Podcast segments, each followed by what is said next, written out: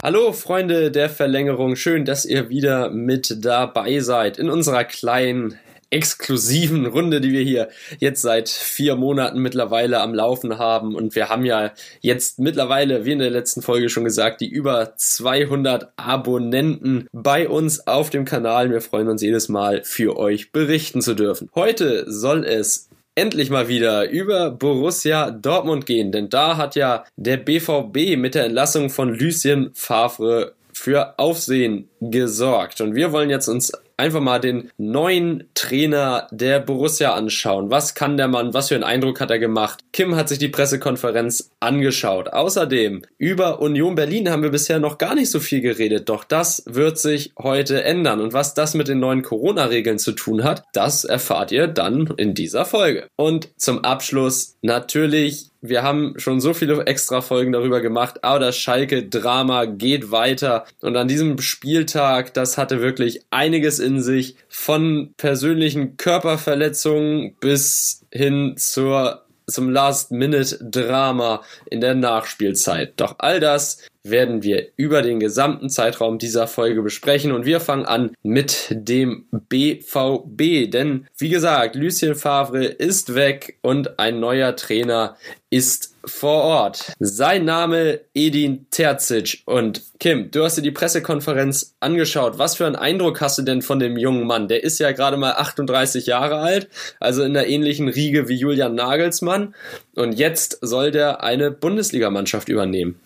Ja, genau. Erstmal auch Hallo von mir. Ich hoffe, euch geht's allen gut da draußen. Ich habe mir ganz richtig die Pressekonferenz des BVBs mal angeschaut und du hast es schon ganz richtig gesagt, er wird jetzt übernehmen und er war aber auch der bisherige Co-Trainer im Trainerteam von Lucien Favre und er soll es jetzt nun richten. Ich habe mir dann auch mal angeschaut und er hat auch selbst von sich selbst so ein bisschen erzählt, wer er so ist und wie er denn zum BVB kam. Und das ist schon ziemlich interessant. Das möchte ich euch natürlich nicht vorenthalten. Edin Terzig ist 38 Jahre alt und ein Dortmunder Eigengewächs, denn mit neun Jahren ging der Junge aus der Gegend, denn er ist 30 Kilometer von Dortmund geboren und aufgewachsen und mit neun ging er auf sein allererstes BVB-Spiel und da war für ihn klar, sein Herz schlägt schwarz-gelb. Nachdem er dann irgendwann als Jugendtrainer für den BVB aktiv war, ging es für ihn zu Besiktas und zu West Ham dann auch in die Premier League, bevor er dann wieder zurück zum BVB kam und beim BVB hat er die U17 trainiert, war also als Jugendtrainer wie gesagt aktiv und seit ungefähr zwei Jahren jetzt äh, hat er dann an der Seite von Lucien Favre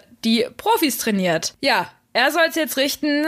Er soll das Ganze jetzt übernehmen und für ihn ist es wahrscheinlich die größte Ehre, die ihm zuteil wird. Allerdings gibt er sich selbst auch die Mitschuld für dieses Debakel nach diesem 5 zu 1 gegen den Aufsteiger VfB Stuttgart. Denn er war ja immerhin auch Teil des Trainerteams, das gegen den VfB Stuttgart verloren hat. Für ihn war aber auch an dem Tag klar, das war nicht Borussia Dortmund. Und ja, wie kam es denn dann letztlich dazu, dass er das Ganze übernommen hat? Das hat er auf der Pressekonferenz auch erzählt. Er hat nämlich gesagt, am Sonntagvormittag bekam er dann telefonisch das Angebot und er musste sich dann entscheiden. Er hatte sich dann mit seiner Familie kurz besprochen und hat dann entschieden, diesen Posten des Cheftrainers erstmal zu übernehmen, auch weil er das Gefühl hatte, etwas wieder gut machen zu müssen. Und das hat er auch relativ deutlich betont, dass er ja irgendwo auch Mitschuld hat an dem ganzen Debakel, dass er, er das Gefühl hat, etwas wieder gut machen zu müssen. Und dann wusste er, okay, gut, er macht das jetzt, er übernimmt diesen Posten jetzt. Und auf die Frage, inwiefern er jetzt das, das Spiel gegen, gegen Werder Bremen, wie er das vorhat zu gewinnen, hat er gesagt, es, er hat zwei Arten zu gewinnen, beziehungsweise es gibt zwei Arten zu gewinnen. Entweder ein Tor weniger als der Gegner zu bekommen oder ein Tor mehr äh, zu schießen als der Gegner. Die zweite Variante bevorzugt Tert sich allerdings eher, laut eigenen Angaben. Und ja, also ich habe es schon vorhin Christopher im Off schon gesagt, sympathisch ist er ja, aber ob er die Mannschaft auch so schnell in den Griff bekommt, wie man sich das in Dortmund wünscht, das bleibt abzusehen. Denn meine Sorge ist so ein bisschen, dass er ja vielleicht in die alten Muster des U17-Jugendtrainers verfällt. Und da ist das Ganze ja ein bisschen anders, wie wenn du einen Profikader trainierst. Aber ja, Christopher, bevor ich ein bisschen was von Michael Zorg dann auch erzähle, was sind denn deine Gedanken zu dem Thema? Die sind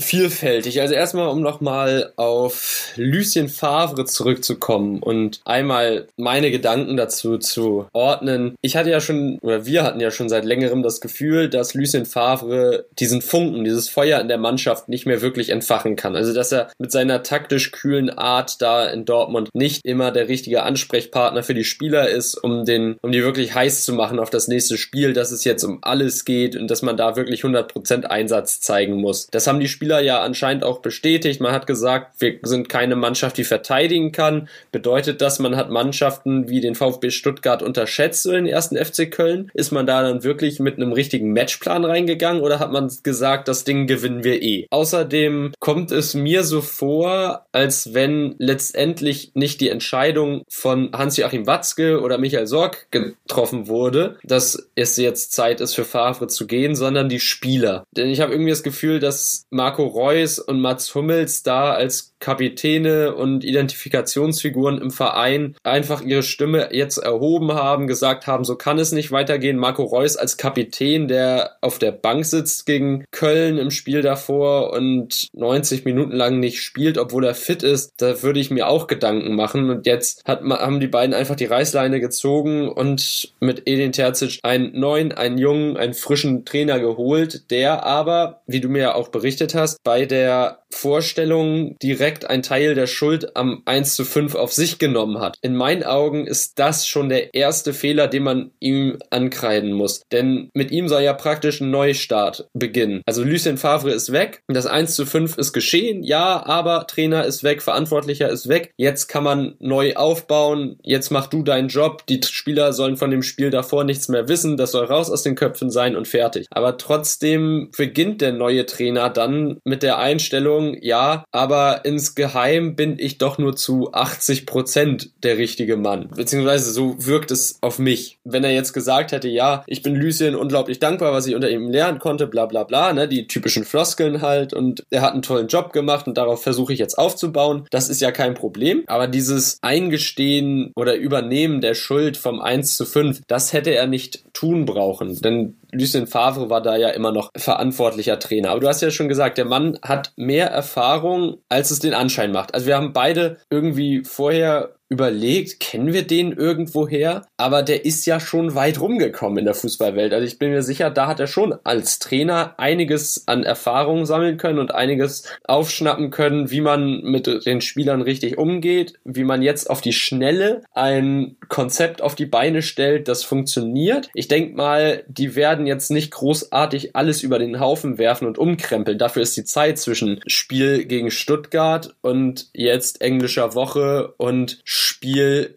gegen Bremen viel zu kurz. Das sind ja jetzt nur zwei Tage gewesen. Heißt ein Tag Regeneration, zweiter Tag vielleicht leichtes Auslaufen ne? und nur vielleicht ein bisschen üben mit Ball, aber groß taktisch wird da jetzt nichts über den Haufen geworfen werden, glaube ich nicht. Ich glaube, das kommt dann danach, wenn man Zeit hat in der Winterpause oder so. Also erstmal, erstmal, was der BVB braucht, man steht auf Rang 5, sind Siege und ich glaube, dass Edin Terzic da geeignet für ist, den BVB zumindest wieder auf den Weg zu kriegen, dass man jetzt diese notwendigen Siege einfährt, um dann auf das Minimum Minimalziel Champions League Plätze zu kommen. Ja, also ich muss da noch mal kurz was zu sagen. Michael Zorg hat in der Pressekonferenz auch noch mal ein bisschen erklärt, wie es dann zu diesem Schritt kam, dass man äh, sich dann gegen einen Verbleib von Lucien Favre entschieden hat, sondern und dann dafür, dass man ja einfach einen, clean, einen klaren Cut macht und äh, die Zusammenarbeit hiermit beendet. Das war am Samstagabend. Da hat man sich dann gemeinsam mit Aki Watzke und Sebastian Kehl zusammengesetzt und man war sich dann auch einig, dass man diesen Schritt gehen müsste. Man war der festen Überzeugung, einen neuen Input in die Mannschaft zu geben und genauso auch, dass die Mannschaft neue Ansprachen braucht. Der Abschied des Trainers verlief dennoch respektvoll und Zorc hat sich auch bei Lucien Favre nochmal bedankt. Doch aufgrund der aktuellen Lage, man steht in der Liga nicht auf einem Champions Champions League Platz, wie du schon richtig gesagt hast, sei diese Entscheidung gefallen. Und deswegen wurde hier jetzt weniger von einer Einbindung von Mats Hummels oder auch von Marco Reus gesprochen. Hier wurde ganz klar gesagt, dass die Vereinsbosse quasi das Ganze, diese Entscheidung tragen. Dementsprechend, klar kann es auch intern anders gelaufen sein. Da Darüber können wir aktuell nichts sagen. Das, das was, was ich jetzt anhand der Pressekonferenz rausbekommen habe und dann auch nochmal zu Edin Terzig. Er hat auf jeden Fall auch noch ganz klar am Anfang der Pressekonferenz ein, zwei Worte für Lucien Favre übrig gehabt. Das war jetzt nichts von wegen, ich habe super viel bei ihm gelernt, aber es war auch nicht, ähm, ja, der war so schlecht. Es war anständig. Ja, also er hat die Pressekonferenz eigentlich wirklich mit Worten an Lucien Favre begonnen und hat halt wirklich auch gesagt, ja, das ist jetzt halt schon eine Ehre für ihn ist, das Ganze jetzt zu übernehmen, etc. Aber ja, dass er jetzt die ganze Schuld auf sich nimmt, das wirft natürlich nicht das beste Bild auf ihn. Und ja, ich weiß nicht. Also, wir hatten es ja schon mal besprochen. Keiner von uns kannte ihn vorher. Dann die ganze, die ganze Schuld auf sich zu nehmen. Weiß nicht, wie klug das ist. Und das Ganze erinnert ja irgendwo schon an letztes Jahr, als Hansi Flick bei, bei, bei den Bayern übernommen hat. Das war ja auch nach einer 5-1-Niederlage. Und er ist zum Beispiel dann auch nicht in den Presseraum gekommen und hat gesagt, ja, das ist auch mein Verdienst, was da passiert ist. Nee, er ist das Ganze ganz anders angegangen und ja, man, so wie wir es jetzt wahrscheinlich tun, werden auch ganz viele andere wahrscheinlich diese Aussagen jetzt miteinander vergleichen. Aber Fakt ist, er wird jetzt erstmal übernehmen, er ist jetzt da und er hat sich dann auch mit der Mannschaft zusammengesetzt und hat die Mannschaft so ein bisschen auf das vorbereitet, was jetzt kommen wird. Er hat die Mannschaft auch nochmal sprechen lassen, hat er gesagt, okay, was wollt ihr eigentlich aus dieser Saison so rausholen? Und sein Vertrag wird jetzt erstmal bis, bis zum Sommer 2021 gehen. Das sind mindestens mindestens 26 Spiele, vielleicht aber auch mehr. Es kommt natürlich immer drauf an, ob ein Weiterkommen in der Champions League jetzt inwiefern möglich ist oder auch ein Weiterkommen im DFB-Pokal. Und ja, es bleibt jetzt abzusehen, ob man mit ihm dann auf die gewünschten Champions League Plätze dann in der Liga kommt. Dann machen wir doch einfach mal kurz ein ganz kleines Gedankenspiel, bisschen ungeplant, aber machen wir es doch mal. Wer könnte denn übernehmen? Also für, Oje, schon wieder ein Gedankenspiel. Ja, sollte Edin Terzic dann tatsächlich den Platz am Ende der Saison räumen und wirklich ein neuer Cheftrainer kommt. Da ranken sich ja einige Gerüchte um Dortmund. Was? Ja, also eines der Gerüchte war ja äh, Rose von Borussia Mönchengladbach, aber da hat ja Max Eberl ja. direkt alles gestoppt nach der Champions League Auslosung, die heute war. Aber im Sportstudio meinte er noch, das ist nicht meine Entscheidung. Jeder Trainer, Spieler und Sportdirektor kann frei entscheiden, wo er hin möchte. Genau, das ist quasi genau dasselbe hat er auch heute gesagt. Er hat halt einfach gemeint, man plant mit äh, Rose in Gladbach und man würde sich auf jeden Fall auch ein, ein, eine weitere Zusammenarbeit wünschen und das letztlich hat die, hat die freie Wahl, wo man dann arbeiten möchte, möchte, hat dann Rose. Und wenn er dann halt später zu Max Eber gehen würde und sagen würde, hey, du, ich würde gerne da und dahin oder bitte gib mir die Freigabe, dann wird man ihm dann halt auch keine, äh, keine, keine Steine in den Weg stellen, aber man würde sich das auf jeden Fall wünschen, dass Marco Rose in Gladbach bleibt. Das wünsche ich mir übrigens auch sehr. Ich meine, der Mann, der hat sich da jetzt was aufgebaut, eigentlich jetzt schon ein Denkmal gesetzt. Und wenn er jetzt zu, zum direkten Konkurrenten der anderen Borussia hingeht, ich weiß nicht, ob die Fans ihm das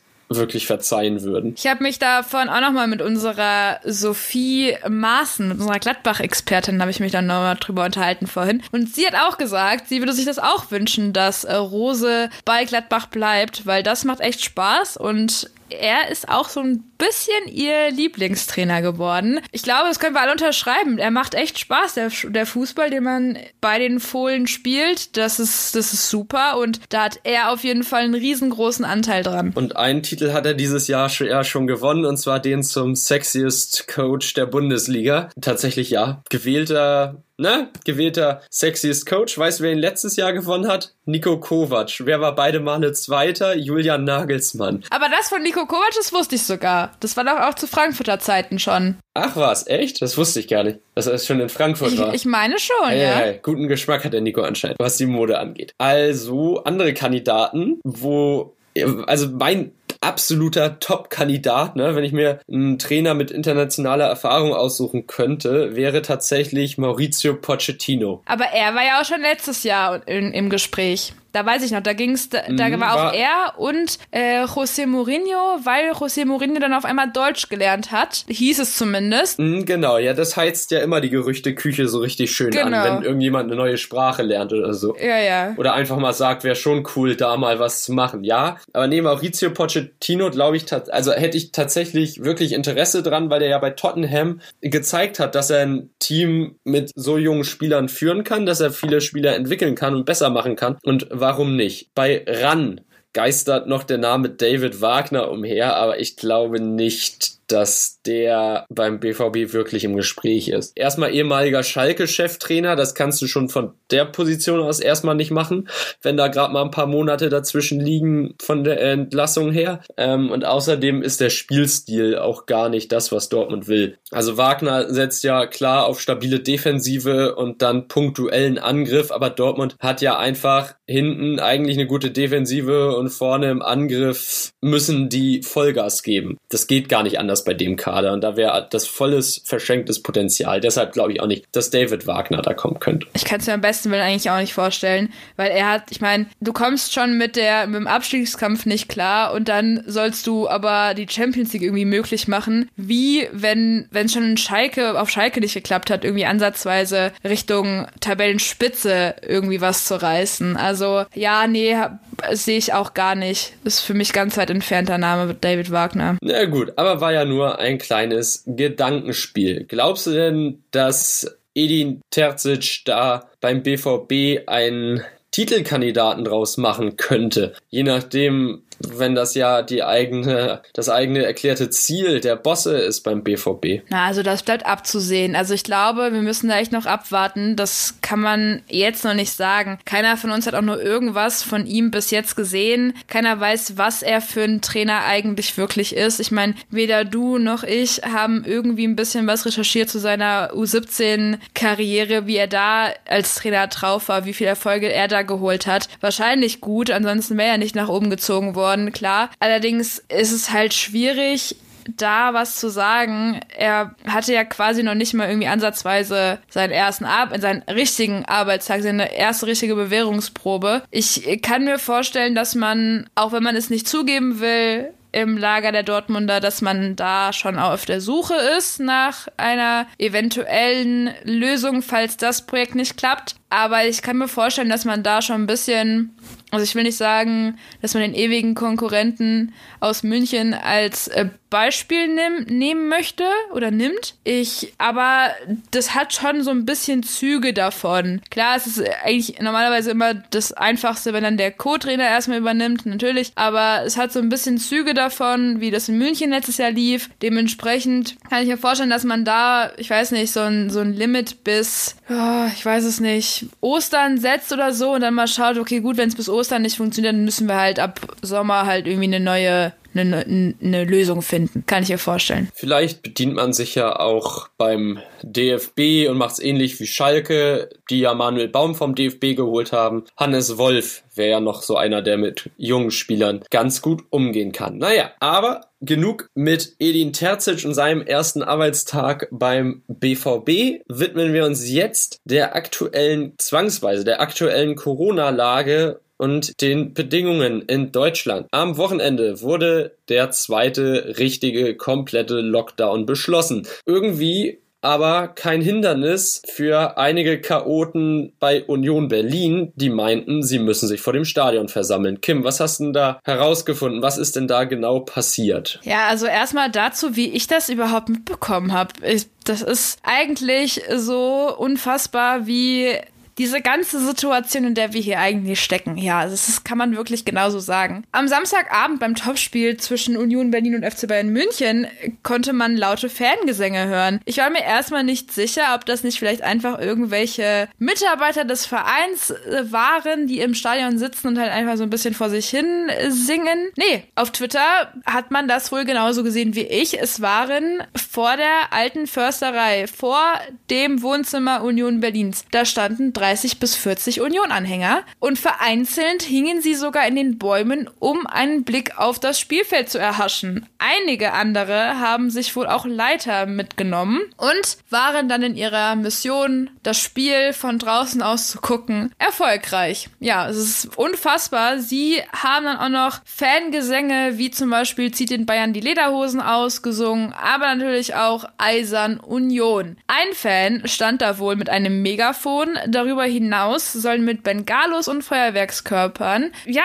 auch hantiert worden sein. Also das hatte man auf jeden Fall dabei. Es wurde dann auch benutzt, wie man dann im TV auch sehen konnte. Es wurde auch eingeblendet. Und Urs Fischer, der Trainer von Union Berlin, hat dazu auch was gesagt. Ich zitiere, das nimmst du schon wahr. Das hat gut getan, diese Unterstützung zu spüren. Ich glaube schon, dass diese Aktion geholfen hat, dass wir ein solches Spiel abliefern konnten. Naja, ich weiß nicht, ob man da nicht vielleicht zu naiv gedacht hat äh, seitens Urs Fischers. Denn klar, Fan Fanunterstützung und Vereinstreue seitens der Fans ist immer gut, aber zielführend ist das ganz bestimmt nicht. Denn das Coronavirus gibt es auch in Berlin und gerade jetzt, nachdem einige Stunden später dann der harte Lockdown beschlossen wurde, war dies alles andere als verantwortungsbewusst und ja, spricht nicht unbedingt für die Fans von Union Berlin, aber es war ja dann am Sonntag gab es ja noch eine Mannschaft, wo auch ein Autokorso vor dem Stadion stattfand. Das war beim Spiel gegen Schalke gegen Augsburg. Aber zu dem Spiel kommen wir auf jeden Fall gleich noch. Aber ja, das äh, Union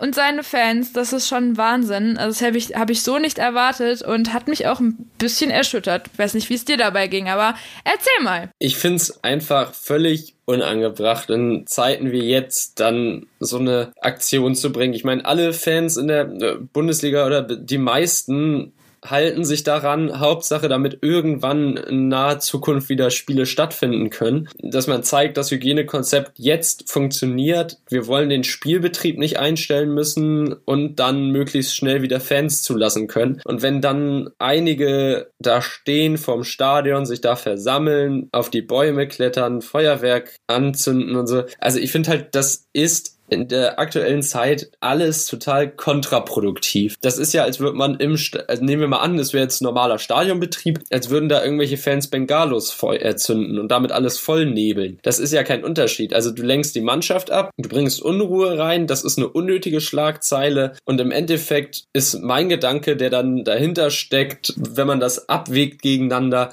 waren diese keine Ahnung, 60 bis 90 Minuten Spaß, die man da hatte, das Ganze wirklich wert, wenn man dann nochmal zwei Monate lang in den Lockdown rein muss. War es das wirklich wert? Und meine Meinung ist nein, das war es nicht wert, weil einfach das Risiko dabei zu hoch ist. Warum man das macht, weiß ich nicht. Ähm, wenn es einfach diese Einstellung ist, Hauptsache dagegen, das ist meiner Meinung nach keine richtige Einstellung. Das ist nicht begründet, das ist einfach nur blöd. Das ist Hauptsache dagegen, gegen das System, gegen alles. Die können uns nichts, der Virus kann uns nichts und es ist einfach unverantwortlich, warum dann andere dann die Konsequenzen tragen müssen, wenn diese wenigen zeigen, dass man sich daneben benimmt. Das ist doch einfach unfair. Also ich glaube, wir würden alle voll gern wieder ins Stadion und wir behalten uns alle an die Regeln und halten uns von jeglichen Fußballstadien alles fern, damit wir einen reibungslosen Ablauf des Spielbetriebs und auch einfach unserer Sicherheit einfach gewähr gewährleisten können, ja. Und dann gibt es so ein paar Pappnasen, die sich da denken, ha, das ist doch lustig, wenn wir da mal hingehen. Und ich finde halt auch die Aussage dann von Urs Fischer nach der Partie wirklich nicht gut. Also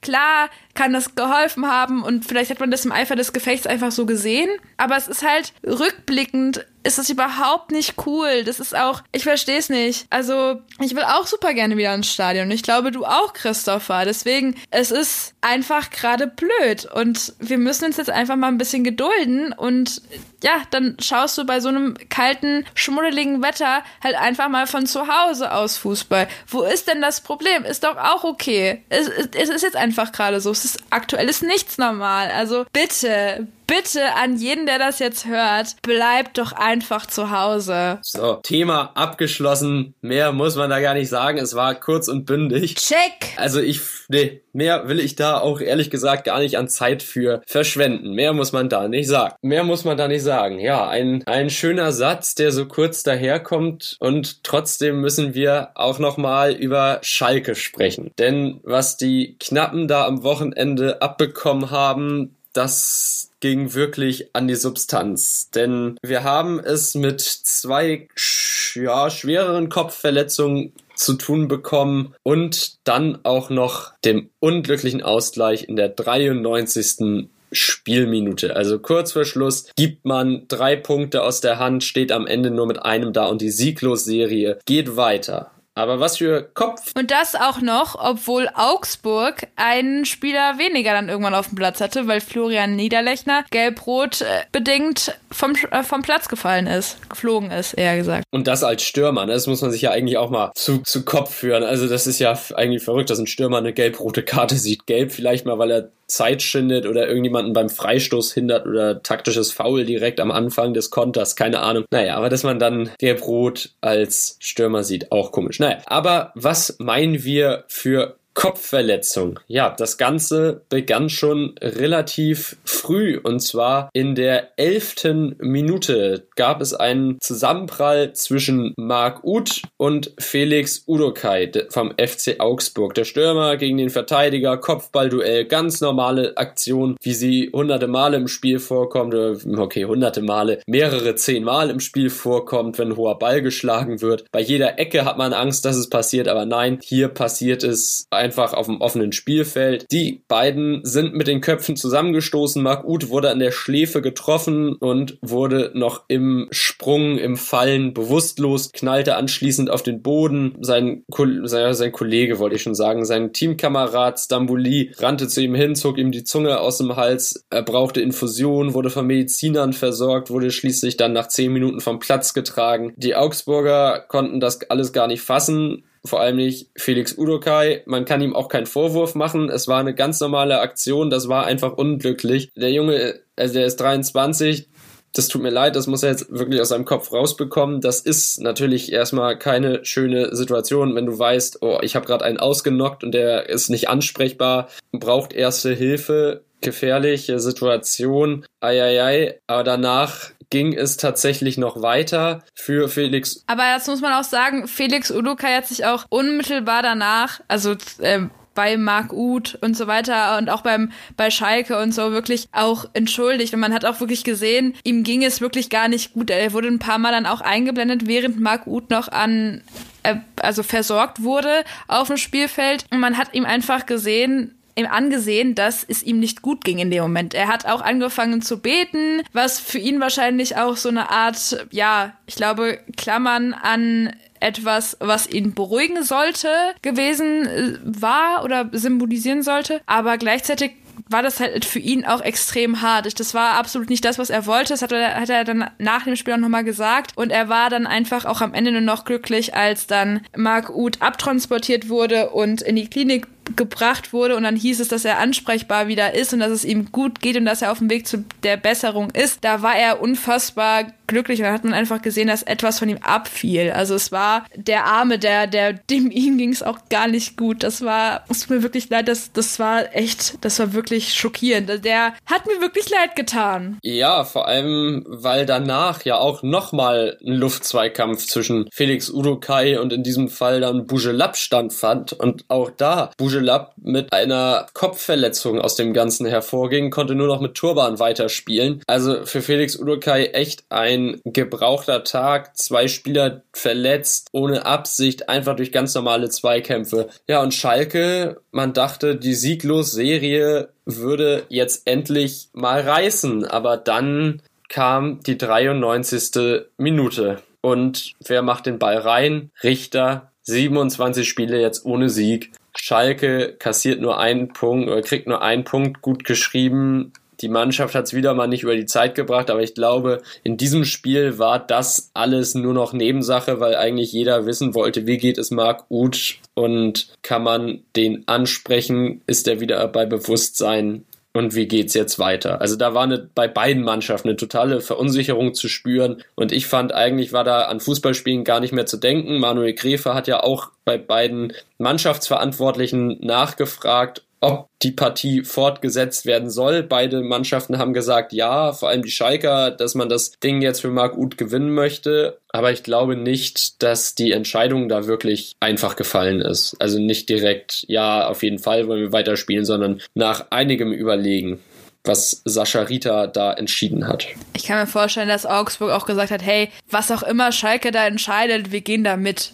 Also ich glaube, da ist man dann halt so da geht man so aufeinander zu, dass man dann sagt, okay, hey, wenn ihr jetzt sagt, nee, wir machen jetzt nicht mehr weiter, dann machen wir auch nicht mehr weiter. Aber letztlich fand ich das eine gute Entscheidung weil ich mir auch vorstellen kann, dass das ein ziemliches Wirrwarr bezüglich der Neuterminierung gegeben hätte, wann man denn dann das Spiel nachholt etc. Gerade jetzt zu diesem zu diesem unfassbar engen Zeitplan, da ist, glaube ich, jede Neuansetzung eines Spiels richtig, richtig anstrengend und das macht's nicht besser. Dementsprechend glaube ich, dass alle Beteiligten dann halt wirklich gesagt haben, okay, komm, wir ziehen die Sache jetzt durch und dann ist es auch eigentlich ein ganz schöner Gedanke, dass man da sagt, hey, wir machen hier jetzt weiter für Mark Uth und äh, ja, letztlich, es kam jetzt ja nur ein, ein Punkt, konnte man mitnehmen, aber ich denke, aus Schalker Sicht ist jeder Punkt wertvoll und jeder Punkt, den man irgendwie mitnehmen kann, den nimmt man gerne mit. Ja, im Abstiegskampf, den die Schalker ja nun mal jetzt durchleben müssen, da zählt dann am Ende jeder Punkt. Also man kann ja dann ganz klar irgendwann festmachen, woran lag's. Ne? Und dann sind das halt solche Spiele, die man noch aus der Hand gibt. Egal, was die Geschichte dahinter ist. Das muss man ja dann leider als reines Rechenspiel betrachten und nüchtern. Und wenn am Ende dann zwei Punkte fehlen sollten, ist es vielleicht genau diese Partie hier, die dann den Abstieg besiegelt. Auch wenn der Konkurrent aus Mainz sich auch nicht gerade mit Lorbeeren geschmückt hat gegen Köln. Ja, der Abstiegskampf bleibt definitiv eng. Und wir haben jetzt so viel über Marc Uth und Abstiegskampf von Schalke geredet, ne? aber heute gab es ja noch ein weiteres Ereignis, nämlich die Auslosung der UEFA Champions League Achtelfinalpartien. Da haben wir natürlich für euch einen Blick drauf geworfen. Wir wollten ja jetzt keine ganze Champions League Sonderfolge zu machen. Auch wenn die Folgen immer Anfang der Woche eigentlich in der Regel immer Champions League Folgen sind, ne? Wie, äh, das ist. Ja, sie sind ja eigentlich Champions League Folgen, aber diese Woche haben wir ja dieses außergewöhnliche Phänomen der englischen Woche in der Bundesliga. Heißt, Dienstag und Mittwoch geht es mit normalen Bundesligaspielen weiter. Die Champions League, die läuft erst ab Februar wieder. Irgendwie fehlt sie mir ja jetzt schon. Da haben wir einiges an freier Zeit vor uns im neuen Jahr, was die Woche unter das, das Ganze unter der Woche angeht. Aber gefühlt kann definitiv dieses Achtelfinale, alle Achtelfinalpartien jetzt schon losgehen. Wir wollen das Ganze gar nicht zu sehr vertiefen, aber wir wollen euch einmal erstmal die Spiele der deutschen Mannschaften vorstellen und dann anschließend alle weiteren, die noch fehlen. Lesen wir im Wechsel vor? Wir lesen im Wechsel vor. Darf ich unsere Lieblingsmannschaft vorlesen? Natürlich. Ich habe mich, hab mich so darauf gefreut, dass das nach dem heiß umkämpften sechsten Spieltag und dieser Freudenexplosion auf dem Spielplatz, äh, Spielplatz sage ich schon, auf dem Spielfeld des Stadio de Stefano so eine Freude da rauskam. Das war einfach herrlich, dass man sich als Mannschaft zusammen das Spiel von Donetsk gegen Inter auf dem Handy angeschaut hat. Herrlich. Deshalb die erste Partie der deutschen Mannschaften lautet Borussia Mönchengladbach gegen Manchester City. Marco Rose trifft auf Pep Guardiola. Mal sehen, wer da von beiden am Ende als lachender Sieger rausgehen wird. Das ist ein sehr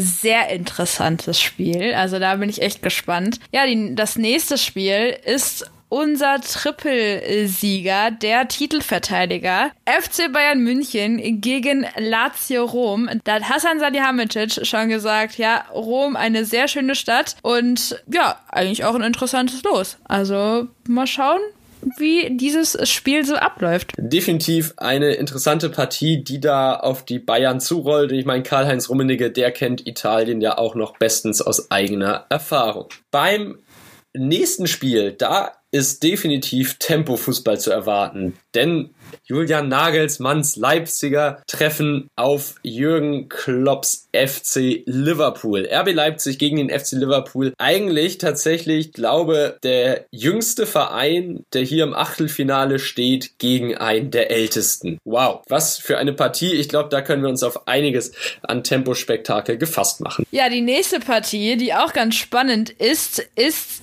der FC Sevilla gegen Borussia Dortmund. Also da kann sich ja eigentlich Edin Terzig direkt mal in der Champions League beweisen. Das ist eigentlich seine allererste Bewährungsprobe in der Champions League als Cheftrainer dann. Eieiei, und das ist ja dann gleich ein Einstand, wenn es nicht in der Gruppenphase stattfindet, sondern im Achtelfinale. Hui, hui, hui. Ja, die weiteren Partien, nette Paarung dabei. Atletico gegen Chelsea, Barcelona gegen Paris, Porto gegen Juve und Atalanta Bergamo gegen Real Madrid. Also, wir werden definitiv Spaß haben. Wir werden Tore sehen in dieser Runde der letzten 16 Mannschaften. Und wir haben ja die letzten beiden Folgen so ein bisschen lang gemacht, ne? Kann man ja schon so sagen. Die gehen beide über eine Stunde. Das ist einiges, was ihr da auf die Ohren bekommt. Deshalb haben wir uns heute dazu entschlossen, diese Folge machen wir mal ein bisschen kürzer, oder Kim? Oh ja, oh ja. Aber es ist mal wieder angebracht. Aber du möchtest noch was sagen. Aber dafür würde ich sagen, wir machen noch mal eine Folge, weil diese internationalen Dinger machen einem so viel Spaß, dass ich sagen würde, wir machen einfach mal eine Folge dann zu dem zu den zu FIFA The Best zu der, zu der Weltfußballerwahl. Warum denn nicht? Also ich habe einen ganz klaren Favoriten, eigentlich in jeder Kategorie. Aber man weiß ja nie, was am Ende dabei rauskommt. Na, das ist die FIFA-Weltfußballerwahl. Wenn, obwohl es manchmal so klar erscheint, ist dann der Ausgang komplett anders. Was nicht anders ist, haha, was für eine krasse Überleitung, das sind die Plattformen auf denen ihr uns finden könnt. Das sind nämlich wie immer die gleichen. Und Kim, mit deiner lieblichen Stimme, mit deiner tollen und fröhlichen Art, kannst du uns das doch perfekt darlegen, wo wir zu finden sind und wie man uns erreicht. Ja, natürlich kann ich das. Wir sind wie immer auf Spotify, Deezer, Amazon Audible, Google Podcast, Podigee, also eigentlich überall, ah nee, iTunes. Apple Podcast habe ich vergessen. Und jetzt natürlich mein Standardsatz. Also überall da, wo Podcasts zu hören sind. Da sind wir auch vertreten. Und wenn ihr aber einen genaueren Überblick davon haben wollt, was wir denn so machen und was wir dann auch so im Allgemeinen, wer wir sind, wer diese beiden Menschen sind, die uns hier voll quatschen, dann immer gerne auf unserer Instagram-Seite mal abchecken. Da heißen wir Verlängerung unterstrich Fußball unterstrich Podcast. Der Name ist auch in den Show Notes wie immer verlinkt. Gerne mal abchecken, gerne mal gucken, was wir da, euch da so anzubieten haben. Und wer weiß, vielleicht kommt in der nächsten Folge schon etwas ganz Cooles auf euch zu. Was ganz, ganz cool ist. Und ich bin mir sicher, da sind wir nicht die Einzigen, die damit äh, was anfangen könnten. Ja, du hast es gesagt, wo wir zu hören sind. Du hast gesagt, wie man uns erreichen kann. Und damit bleibt für mich eigentlich nur, dass es mir wieder sehr viel Spaß gemacht hat, mit dir diese Folge aufzunehmen, auch wenn sie diesmal wieder ein bisschen kürzer ist. Aber ich glaube, das ist in Ordnung nach den letzten beiden Folgen. Mir hat es trotzdem Spaß gemacht, einfach mit dir über Fußball zu plaudern. Und dann hören wir uns alle, Kim und ich, ich und Kim, ihr und ich, ich und ihr, ihr und wir, ne, und so weiter, uns alle wieder in der nächsten Folge der Verlängerung, die dann diese Woche nach, der, nach dem Spieltag unter der Woche in der englischen Woche stattfindet, beziehungsweise dann veröffentlicht wird. Wir freuen uns drauf, ich freue mich drauf. Bis dann, macht's gut, bleibt gesund. Tschüss. Von mir auch, bleibt gesund und dann hören wir uns die Tage. Tschüss.